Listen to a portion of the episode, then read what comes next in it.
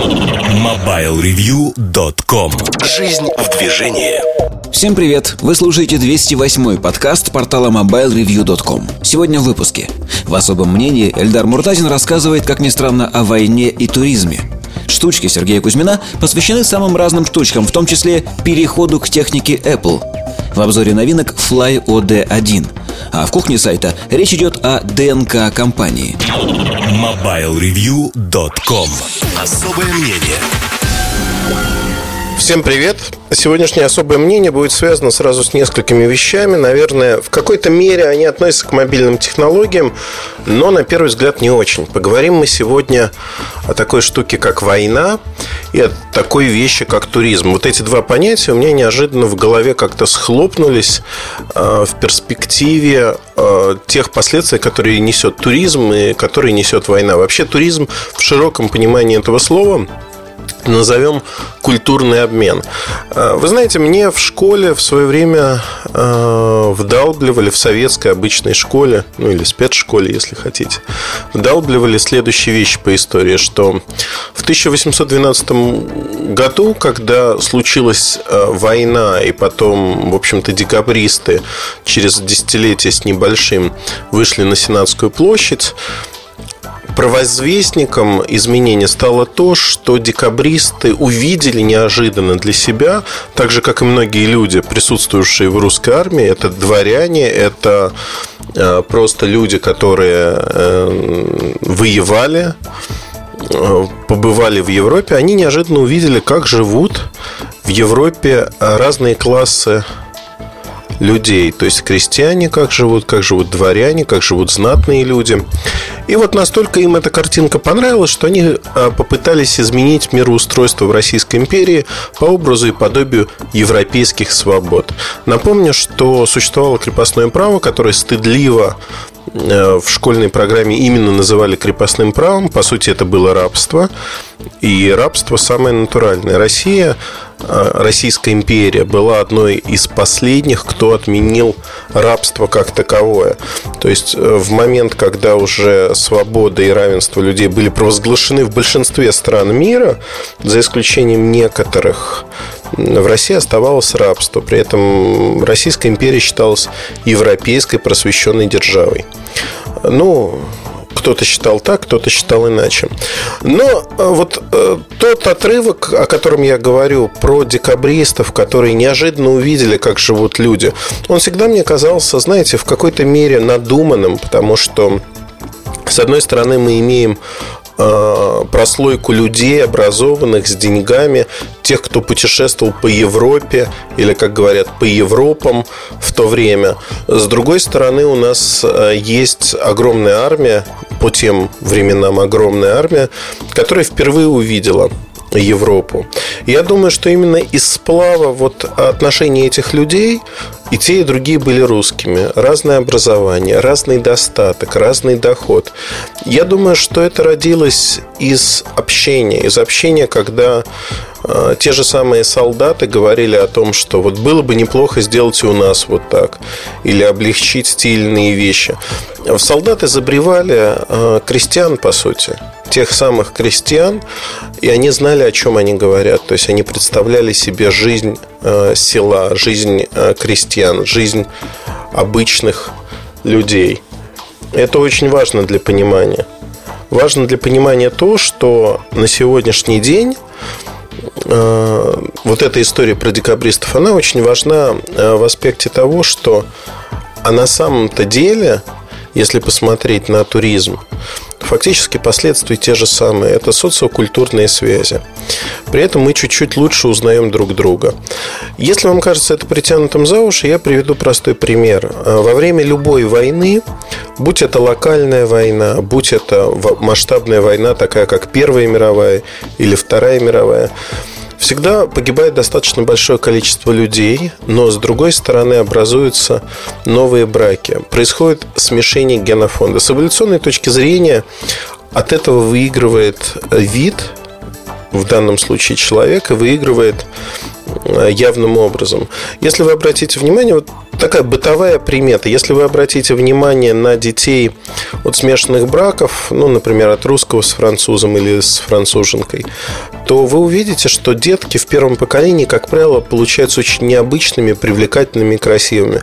Во втором поколении уже эти черты размываются, и а, опять-таки, если выбирается там какая-то нация, там русский с французом, и вот ребенок женился или вышел замуж там за француза, например, черты начинают превалировать, и, как правило, уже дети во втором поколении, они не так привлекательны, не так красивы, не так умны, как их родители. То есть это тоже подстегивает. То есть эволюционно, как правило, подчеркну э, снова, что как правило, разные народы при смешении дают очень интересное потомство.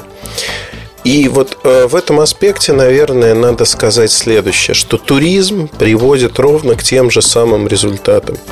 Если мы посмотрим на то, что происходит в плавильном котле под названием Европа, браки между соседними народами, они давно уже стали нормой. Если мы посмотрим на то, как упал железный занавес и Советский Союз а, открылся, а, какое огромное количество а, девушек уехало за рубеж, вышло замуж за иностранцев, французов, итальянцев, англичан, американцев и так далее и тому подобное. То есть фактически генофонд распространяется. И в этом аспекте туризм или открытые границы, как хотите называйте, они способствуют тому, чтобы мир стал а, более открытым, мир стал проще и в какой-то мере заменяют войну. То есть, если смотреть на войну не как на решение политических задач, территориальных задач для того или иного государства, то вот а, последствия войны а именно смешение генофонда, оно происходит э, безболезненно во время туризма. Более того, Туризм позволяет лучше понять другую страну, безусловно, если мы хотим этого. Лучше посмотреть на то, как живут люди, посмотреть самостоятельно, а сколько и что стоит, а как э, вообще устроена жизнь.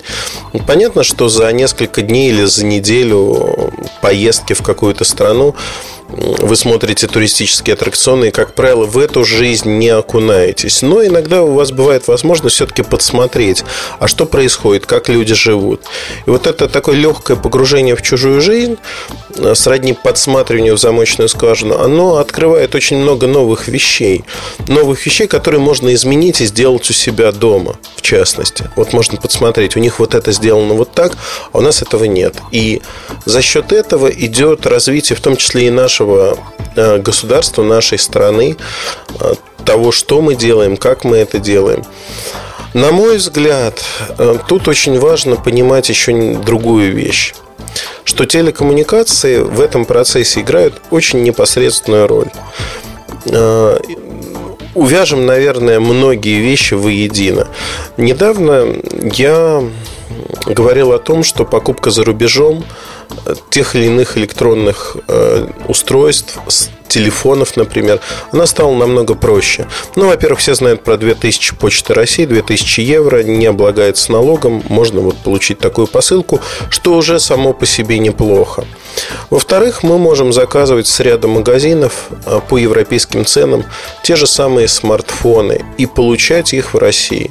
При этом, а, если вот говорить про разницу, которую мы выгадываем, там, например, если заказать Galaxy S2 на Clove.co UK, не сочтите за рекламу магазина. Просто один из магазинов, который а, активно работает и отправляет посылки в Россию. Так вот, на Клов а, стоимость а, устройства получится примерно на 6 тысяч рублей дешевле. HTC One X с учетом доставки официальная цена почти 30 тысяч, 29 990 сейчас. Ровно такой же новый аппарат из Великобритании вам обойдется в 21 тысячу. То есть 9 тысяч рублей разница. И вот здесь в этот процесс вовлечено сразу э, множество людей, стран, и выгода-то очевидна, ее можно пощупать. Если про генетический обмен это все знаете, там, как говорится, бабушка надвое сказала, хорошо, это плохо или, или еще как-то, то тут выгода очевидна, она видна. 9 тысяч рублей – мы получаем выгоды прямой. Но э, давайте посмотрим, а что происходит с миром, то есть как это стало возможным. Первое основное, э, на чем стоит остановиться, это интернет. То есть в интернете мы находим цену, в интернете мы находим этот магазин, размещаем заказ. И, по сути, как информационная среда, интернет делает для нас другую страну ближе. Человек, который даже не знает английского языка, может воспользоваться переводчиком Google и дотянуться до этого магазина, то есть получить равные возможности. Помните, в свое время говорили, была такая поговорка, что Бог создал человека, Вашингтон дал Конституцию, а полковник Кольт уравнял шансы всех людей. С намеком на то, что одноименный пистолет Кольт, он сравнял шансы сильного со слабым и сделал все ну, более-менее одинаковым. На мой взгляд, интернет – это великий уравнитель сегодняшнего дня, который дает равные возможности разным людям, где бы они ни находились. Вот это первая и э, ключевая отметка интернет. Вторая вещь, без которой было бы невозможно доставить товар, это логистика. Это компания, которая осуществляет логистику, то есть перевозчики. А на сегодняшний день количество таких перевозчиков по всему миру растет как на дрожжах, потому что растет онлайн интернет-торговля. И, естественно, услуги перевозчиков, логистических компаний, они становятся более востребованными, при этом цена каждой такой доставки падает. Объемы растут. То есть оптовикам, что называется, скидка. И третий момент, к которому мы переходим, у многих компаний он начал и уже играет это всемирная гарантия, мировая гарантия. То есть независимо, где произведено устройство, если оно произведено компанией, то оно обслуживается во всех странах мира. Например, у компании Apple всемирная гарантия на все продукты, кроме iPhone. Ну вот на iPad, на MacBook, на другие компьютеры. Всемирная гарантия, если у вас вышла из строя клавиатура, например, в Москве, то вам заменят ее на другую точно такую же. Например, у вас была английская клавиатура, вы сделали лазерную гравировку, она сломалась по какой-то причине, вам ее заменят снова на английскую, не на русскую. Не очень удобно, но тем не менее вы покупали продукт в другой стране и изначально покупали с определенными характеристиками. На телефоны, как правило, всемирная гарантия не распространяется. Ну и вообще, если про российский опыт говорить, многие компании стараются, чтобы всемирная гарантия здесь, в России, по многим причинам не работала. Это следующий этап, когда эта система заработает для всех, для большинства, скажем так. Я думаю, что это случится достаточно скоро. Вопрос э, в другом, что вот мы перечислили интернет, великий уравнитель, логистика развивается, и мы стали умнее, пытаемся сэкономить, причем значительные деньги. Ну, кому хочется переплачивать? Я думаю, таких людей найдется не очень много. Информация о том, как это делать, расползается, как степной пожар. Количество таких посылок растет. И мы тут сталкиваемся к тому, что вольно или невольно производители в какой-то момент, они тоже осознают, что мир стал э, короче. То есть вот за счет информационной прозрачности, за счет того, что мы можем дотянуться до другого рынка, фактически вот этот культурный обмен, наверное, под другим углом, правильно сказать. Это тот же культурный обмен, но показанный под другим углом. Если опять отталкиваться и говорить о том времени, когда деревья были большими, ну давайте средние века возьмем. Какое число людей путешествовало? В рамках своего региона, наверное, немногие. В рамках соседних стран еще меньше людей. Как правило, это были воины, купцы, э, священники, негацианты. Вот э, таких людей было немного. И очень часто многие книги, это диковинки, рассказанные про чужие земли, в которые верилось трудом, потому что мир средневекового человека, он был замкнут на свое родное село, деревню, город. И дальше вот этого пространства ничто не распространялось. То есть соседний большой город всегда был неким образцом, образцом, на который ориентировались. При этом э, человек не мог увидеть э, за свою жизнь очень многого. Сегодня мы можем путешествовать совершенно легко и спокойно по всему миру и за неделю увидеть несколько стран, несколько городов, получить новые впечатления, обменяться этими впечатлениями. Одним словом, мы мобильны, так же как наше устройство. И находясь в другой стране, мы можем совершенно спокойно решать э, рабочие вопросы, общаться с близкими там, по скайпу с помощью видеозвонков, как вариант.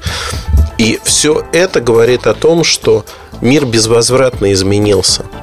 А, на мой взгляд, туризм и развитие вот этих социальных связей, они препятствуют новым войнам, выступают тормозящим фактором, если хотите, в какой-то мере. Но в другом аспекте я не думаю, что у нас будет огромное число вот таких стопоров. Основным стопором является то, что люди хотят узнавать, как живут другие люди, и видеть, э, собственно говоря, что они делают, как они делают.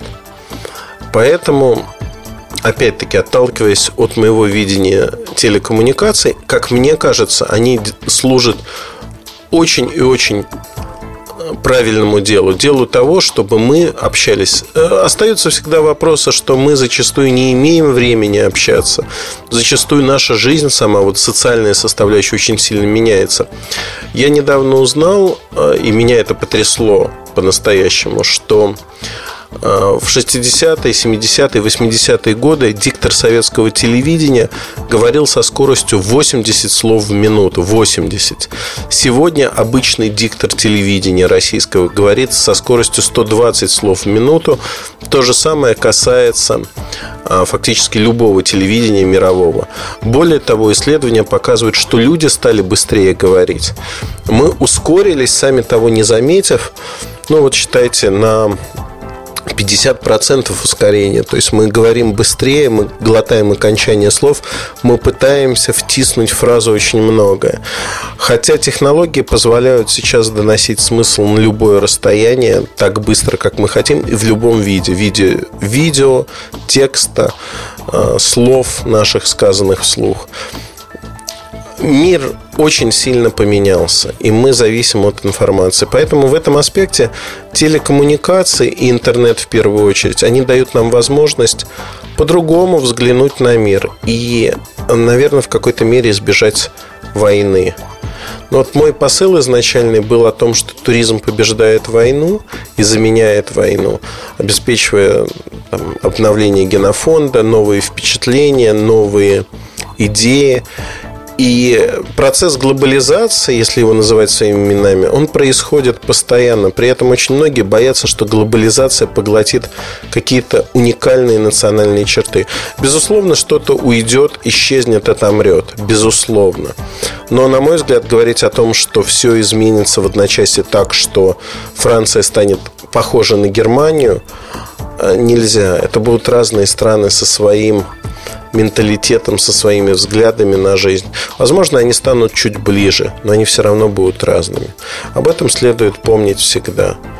Надеюсь, вам не было скучно. Во всяком случае, вы дослушали подкаст до конца. Спасибо вам за это. А, пожелания предложения на форуме Mobile Review. Оставайтесь с нами. И до новых встреч. Пока. MobileReview.com